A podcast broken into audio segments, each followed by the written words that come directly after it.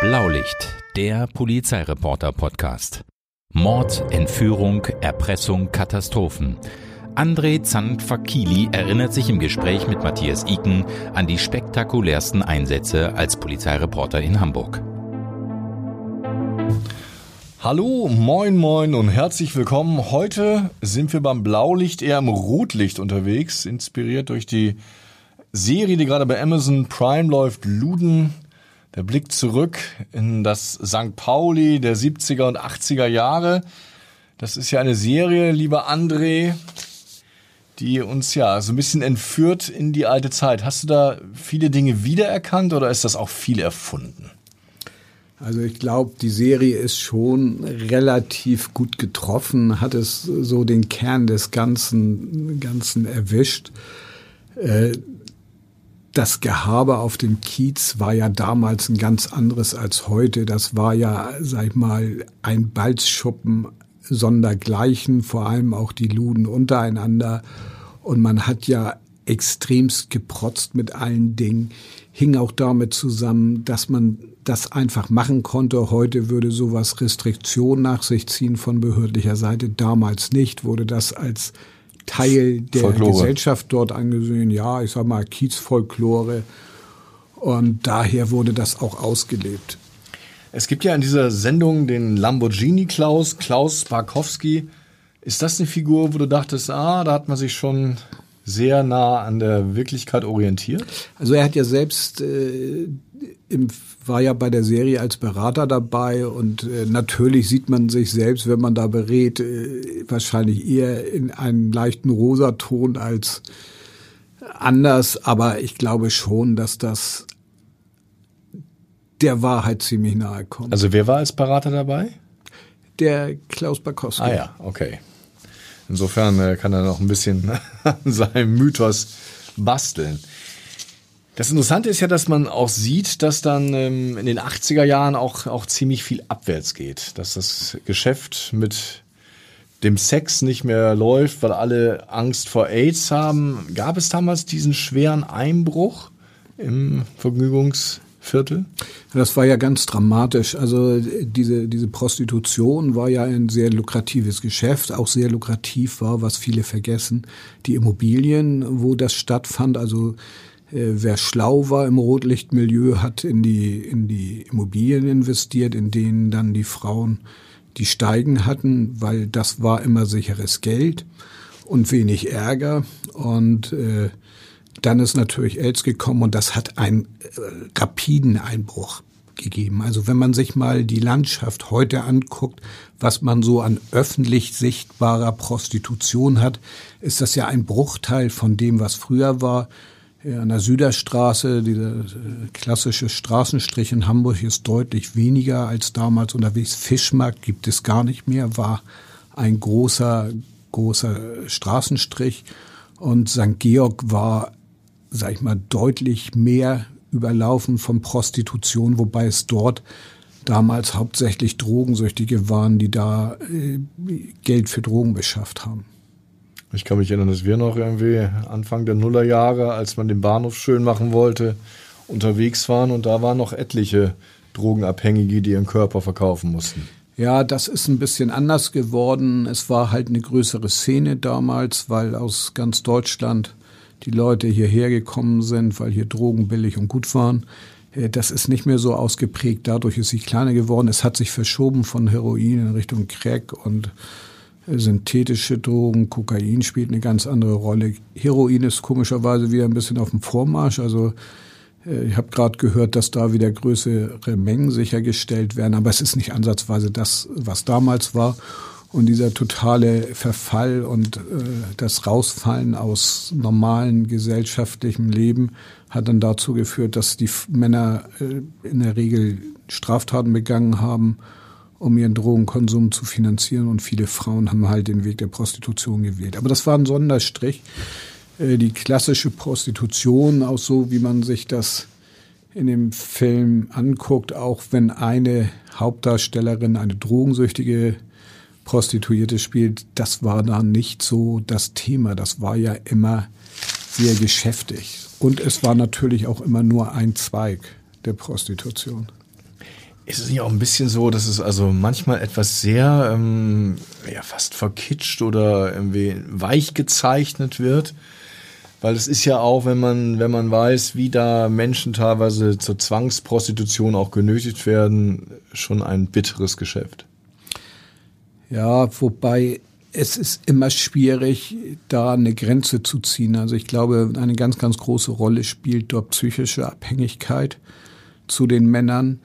Äh, es wird natürlich auch im Milieu, weil man es kann und weil es einfach so ein Schweigegelübde gegenüber der Polizei gab, auch Gewalt ausgeübt haben. Äh, aber das ist schon, schon sehr speziell. Inwieweit sowas verklärt ist, das sind andere Charaktere, die auch in einer anderen Welt leben. Und da gelten auch andere Normen, die man denn als normal akzeptiert. Wenn wir nochmal so ein bisschen zurückgehen, insgesamt sich ja dieses älteste Gewerbe der Welt, wie man Prostitution ja auch nicht anschaut, kann man sagen, dass durchs Internet, durch das Aufkommen von auch ähm, Plattformen, wo man schnell einen Partner für die Nacht finden kann, das Business insgesamt äh, gelitten hat? Ich glaube, AIDS hat es sehr, dadurch ist es sehr stark gelitten. Heute gibt es auch, sag ich mal, so Plattform, Dating-Plattform, wo natürlich diese Kontaktsuche ganz anders ist. Und das wird natürlich für dieses Geschäft nicht zuträglich sein. Äh, es sind natürlich auch viel, viel strengere Auflagen, weil in letzter Konsequenz werden ja die Frauen ausgebeutet. Da muss man äh, in den meisten Fällen gar nicht lange drüber fachsimpeln, sondern äh, das sind einfach die Erfahrungen, die gemacht worden sind. Und die Strafverfolgungsbehörden, aber auch Unterstützer sind da sehr viel mehr drauf aus. Also heute äh, als Zuhälter zu arbeiten, ist mit einem Bein im Knast, was früher nicht so war. Also der Verfolgungsdruck war früher deutlich geringer. Würde ich sagen, ja, er war in vielen Dingen geringer. Das war in dem Bereich sehr augenfällig. Das war zum Beispiel auch mit Waffen. Also früher war äh, Waffenbesitz wurde nicht so geahndet, auch vor Gericht nicht, wie es heute ist. Da hat man die Latte deutlich höher gelegt. Manchmal wird ja auch so Glauben gemacht, dass früher die Spielregeln auch noch galten und dass da noch nicht alles mit Drogen und Waffen verseucht war. Ist das richtig oder ist es auch nur ein Mythos? Ja, wie in, in der Serie ist ja zu sehen, dass die Drogen ein Ausfluss des Niedergangs des anderen Geschäftszweigs war. Und wenn man das so in der Praxis aus der Realität nimmt, ja. Also äh, ne, es gab den Ringo, der dann versucht hat, äh, solide über Gastronomie was zu machen und dort Geld investiert hatte und als Geschäftsmann halt eher scheiterte und dann äh, nicht in Prostitutionsgeschäft, sondern ins Drogengeschäft umgestiegen ist und dann auch auf der Reeperbahn deswegen mal verhaftet worden ist. Man hat ja auch gesehen, dass natürlich neue Clans dann in das Geschäft reingedrängt sind. Ne? Also gerade so aus vom Balkan zum Beispiel und da Klar. die Einheimischen verdrängt haben. Also das ist ja immer eine, eine, eine relativ einfache Sache. Es haben damals unheimlich viele Länder aus dem Ostblock aufgemacht. Da sind Gruppen gekommen, die haben gesagt, noch nie so gut gegessen wie im deutschen Knast und hatten nichts zu verlieren. Und wenn ich natürlich auf, auf ein, ein ja, dass die Stammleute vom Kiez treffe, die, ich sag mal, ihre Schäfchen mehr oder minder im Trocknen hatten, aber was zu verlieren hatten, dann ist natürlich, sind die Waffen nicht gleich, sondern dann hat man eine Gruppe, wo man weiß, dass man gegen die nicht bestehen kann, weil sie einfach im Zweifelsfall neue Leute schicken, die bereit sind, Gewalt auszuüben bis zum Ende und auch bereit sind, ihr Leben einzusetzen. Und da waren halt viele vom Kiez her nicht zu bereit, um mit ihrem Leben, sage ich mal, ihre Stellung zu verteidigen. Welche Rolle spielt heute noch Prostitution? Also quasi im Rotlichtviertel ist das. Äh also es ist ja immer noch vorhanden. Damit wird es auch Geld bringen. Ich kann mir nicht vorstellen, dass das jemand auch Spaß macht. Und äh, das wird ein Geschäft sein, was aber deutlich niedriger Hast du Zahlen, wie viele Frauen in Hamburg anschaffen gehen? Das ist immer sehr, sehr schwierig und auch sehr variabel, weil die auch sehr stark wechseln und sich auch ganz, ganz viel so in den halb privaten Bereich verlagert hat. Also diese Modellwohnungen sind ja irgendwann aufgekommen, die waren ja Ausfluss dessen, dass man auf dem Kiez gegen Prostitution vorgegangen ist. Und äh, die sind ja über die Stadt verteilt und die Frauen, die dort arbeiten, wechseln ja auch die Wohnung. Also die, die und das ist nicht nur auf Hamburg bezogen. Wobei die Anzeigen gibt es auch nicht mehr. Die haben ja teilweise ja, ganze Zeitungen äh, gesponsert. Ja, also es war, waren wirklich äh, gesunde Einnahmequellen, weil die auch immer bar bezahlen mussten. da, da gab nie irgendwas, gab es nie irgendwas gegen Rechnung. Und äh, da, daher war das sicher, aber da ist natürlich das Internet gekommen. Und äh, da gibt es ja jetzt auch äh, Portale, die genau darauf abzielen und da kann man ja äh, reingehen und da bieten die Frauen dann ihre Dienste an und das ist halt, hat sich verlagert halt. Wie kriminell ist denn diese Branche? Kann man, kann man das so ein bisschen auch langfristig betrachten, dass sie natürlich immer am Rande des Legalen und jenseits dieser Grenze unterwegs sind, ist klar, aber spektakuläre, sage ich mal, Straftaten machen ja das Geschäft eher schwieriger. Ja, also das war schon sehr, sehr äh, gewalttätig teilweise. Äh, Pinsner ist natürlich die, die, die Spitze gewesen, den man als Auftragskiller losgeschickt hat, um Konkurrenz zu beseitigen. Äh, was der Kiez. Wie viel hat er erschossen? Oh. Es ging los mit dem Chinesen Fritz in der Ritze und und dann noch ein paar hinterher, um ehrlich zu sein, die Zahl weiß ich gar nicht genau. Aber das waren wirklich die richtig blutigen Zeiten auf dem Kiez. Ne? Ja, es waren immer blutige Zeiten, also weil einfach äh, Gewalt ein adäquates Mittel war. Und auch ein Mittel, mit dem man dann tatsächlich in deren Augen was bewirken konnte. Äh, die Polizei hat dem entgegengesetzt, dass man bei Gewalttaten konsequent ermittelt und konsequent reingeschlagen hat. Und das hat ja dann auch solche Gruppierungen wie die Marek-Bande nachher zu Fall gebracht. Da hat irgendeiner aus der unteren Ebene das Wasser nicht halten können, hat geschossen. Das hat Ermittlungen nach sich gezogen, die dann so lang und intensiv sind, äh, dass die ganze Bande zersprengt ist. Das wird keiner gewollt haben. Und deswegen halten die extremst die Füße still. Es ist auch überhaupt auf dem Kiez nicht mehr äh, sag ich mal, dieses Geprotze. Ne? Die sind wirklich früher mit ihrem Wagen da rauf und runter gefahren und hatten das Motorboot auf dem Anhänger hinten drauf, um zu zeigen, dass sie sich so ein Boot leisten können. Äh, das wird heute keinem mehr einfallen, sondern das Oder ist... Victory-Zeichen auf der, ja, auf der also, Ware. Nicht also, auf der Bar, also Trage, ja. Krankenwagen. Ja. ja, also das waren schon, das war schon sehr viel Hahngehabe. Äh, das ist weitgehend verschwunden. Es ist geschäftiger geworden. Es ist, es ist so ein Business geworden, äh, wo man eigentlich eins möchte, nicht auffallen. Damit ist es aber nicht weniger kriminell in vielen Bereichen. Du hast ja in deiner Zeit als Polizeireporter auch spektakuläre Mordtaten, auch ungeklärte Mordtaten im Milieu gesehen. Was sind denn so, so Dinge, an die du dich da erinnerst? Also einer der interessantesten Fälle war für mich Ina Schmackova, die ist Ende der 90er Jahre in einem Teppich eingewickelt im Eibeck-Kanal gefunden worden. Und äh, es ist nie geklärt worden, wie die zu Tode gekommen ist eigentlich. Nun rollt sich keiner in Teppich ein und stirbt eines natürlichen Todes. Da wird eine Menge mehr hinterstecken. Und das Interessante war, die gehörte zu einer ganz anderen Gruppe von Prostituierten, sondern das waren so Edelprostituierte. Und die hatten ja so mit dem Kiez direkt gar nichts zu tun. Und das Spannende waren, damals waren Hotels die, die Kontakthöfe. Und zwar richtig gute Hotels, ne? also Luxushotels. Nur die besten. Also man hatte auch wirklich gutes Klientel und die hatten auch tatsächlich Freier. Die haben nicht nur bezahlt, sondern die haben denen auch das Auto vor äh, die Tür gestellt. Also sie hatte so einen lila BMW mit zig PS unter der Haube. Der war auch sozusagen von einem Das Sponsor. Geschenk eines Kunden. Ah, das Geschenk eines Kunden. Also da war man nie zimperlich und sehr großzügig und ich sag mal dann das goldene Feuerzeug mit seinen Initialien drauf war alles dabei. Also und arbeiteten die auf eigene Rechnung oder waren die auch nur quasi die Erfüllungsgehilfen von Zuhältern? Das ist schwer zu sagen. Also ich würde, also ich glaube, dass dort auch Frauen dabei waren, die größtenteils auf eigene Rechnung gearbeitet haben. Wobei viele einen Partner haben, der es dann äh, weiß, forciert oder äh, zumindest davon partizipiert.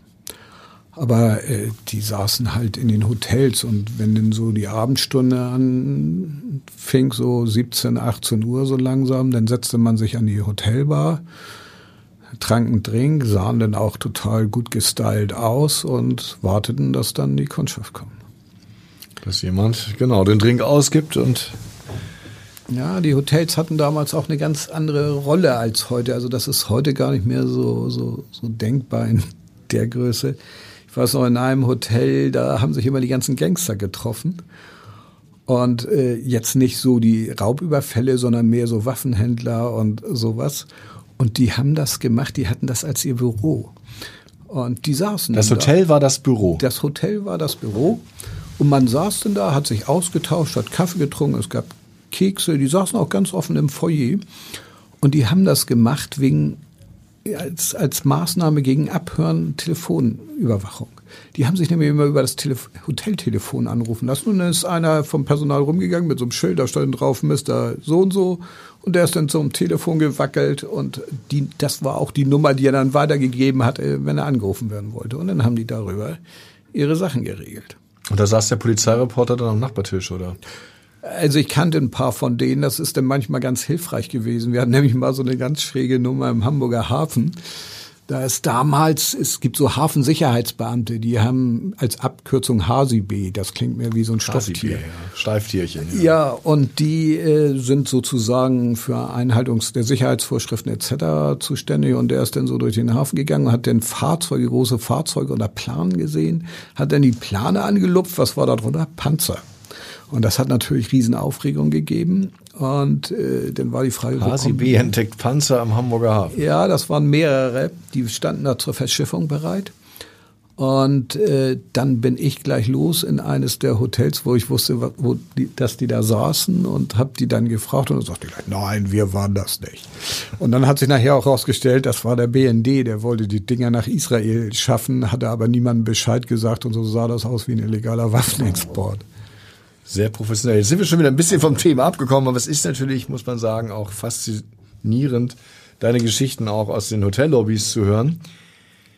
Da sagst du, diese Edelprostitution in den Hotels ist völlig weggefallen. Ne?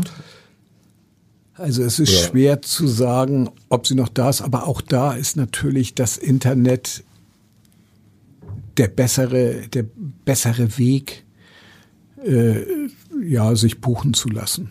Escort. Und äh, man hat das früher gemerkt. Also früher waren ja immer, äh, gab es ja noch B-Netz-Telefone. Und da waren natürlich Telefonnummern auch, da gab es auch diese Anzeigen. Und äh, das war immer ein Riesenspaß. Diese B-Netz-Telefone waren eigentlich sehr offen abzuhören. Es gibt Leute, die haben das gemacht und wer sowas gehört hat, der konnte dann immer hören, wenn äh, dann nach dem Wochenende die Geschäftsleute von woanders hier nach Hamburg einflogen, dass sie dann per Telefon schon auf der Anfahrt geordert haben.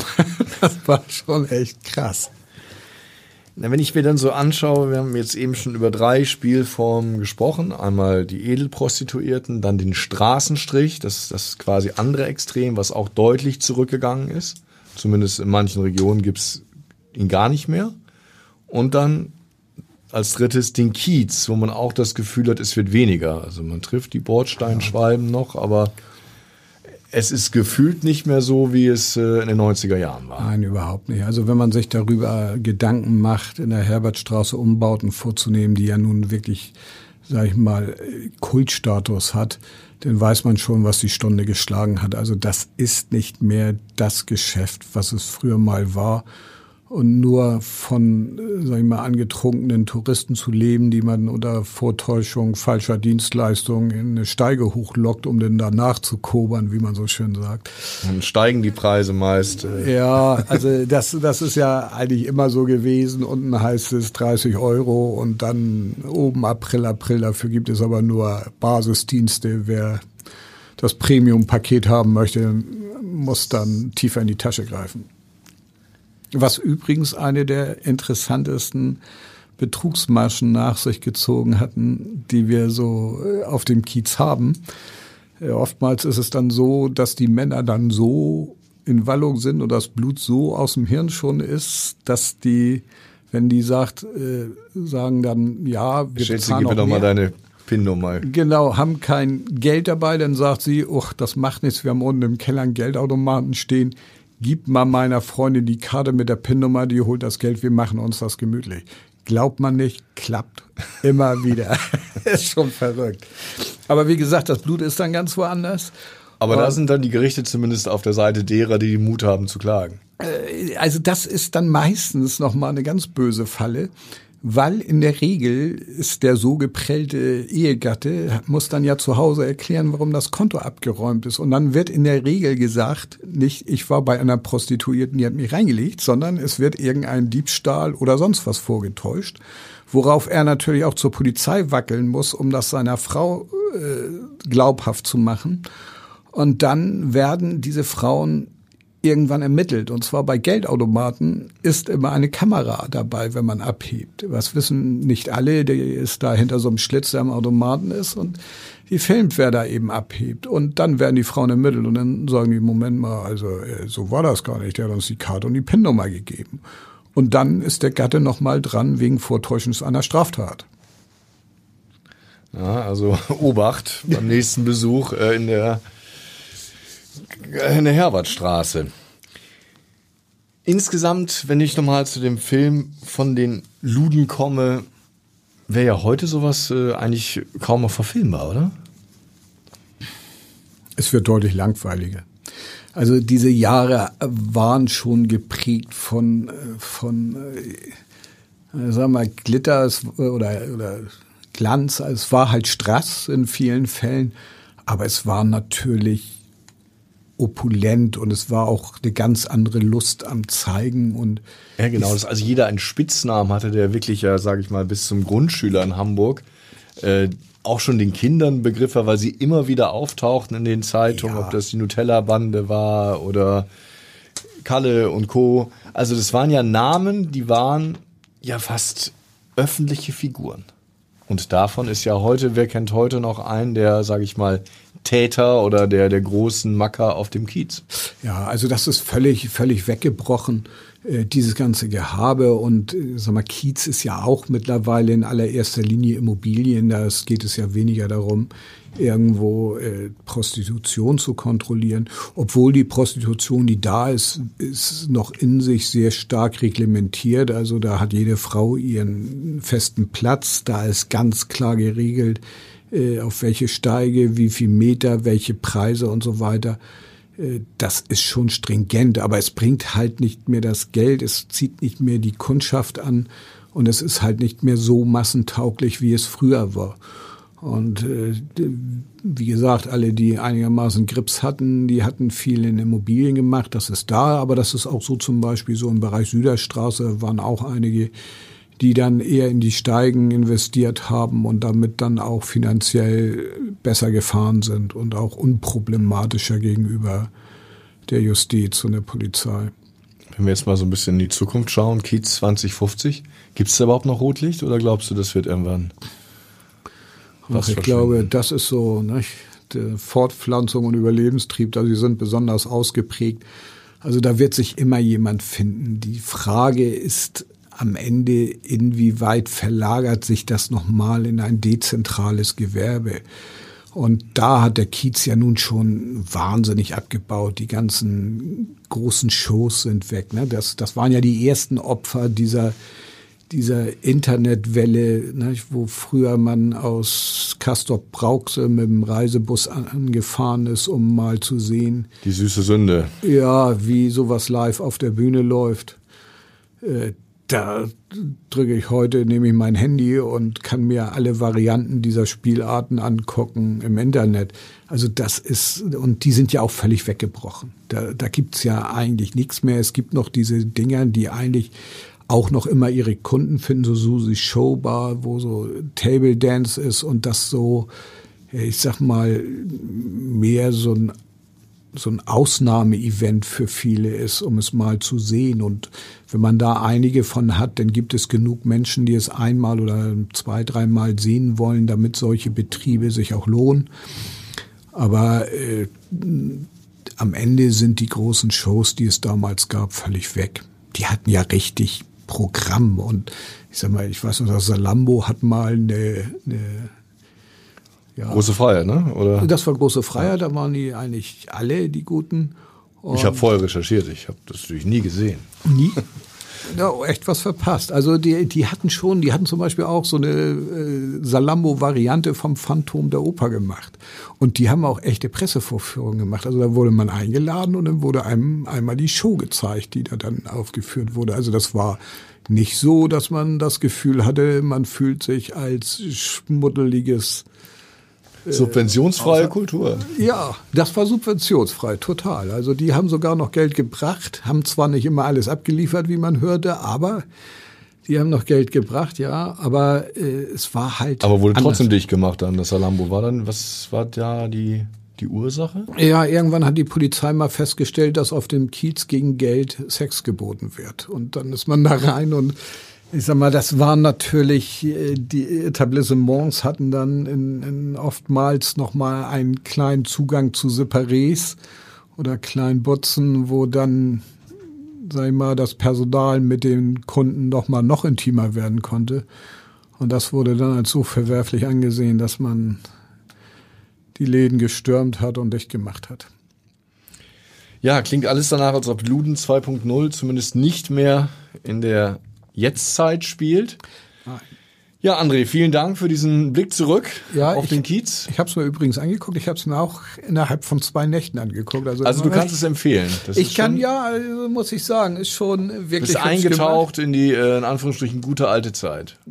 Ja, aber, aber, es ist auch mal so, ich fand schon, dass die Charaktere schon, äh, ne, es wird viel, wird ein bisschen überspitzt sein. Aber es hat Lokalkolorit, muss ich auch sagen. Hat also. es, hat es. Es hat auch ein bisschen Zeitgeist, was natürlich denn die, ja, ist denn ein bisschen verfälscht. Der kommt da immer mit rein, wenn man heute Filme anguckt. Aber es ist schon, ich fand's gut gemacht. Hattest du eine Lieblingsszene, wo du gesagt hast, super. Nein, ich fand einfach nur den schönen Klaus gut und vor allem, wie er gesprochen hat. Also der hat das als Schauspieler richtig geil rübergebracht. Ja, die Luden, derzeit abrufbar bei Amazon. Das war jetzt der kleine Werbeblock, dafür kriegen wir eigentlich gar nichts. Vielleicht schneiden wir es auch raus. Aber Sie schalten wieder ein, wenn es heißt Blaulicht. Weitere Podcasts vom Hamburger Abendblatt finden Sie auf abendblatt.de slash podcast.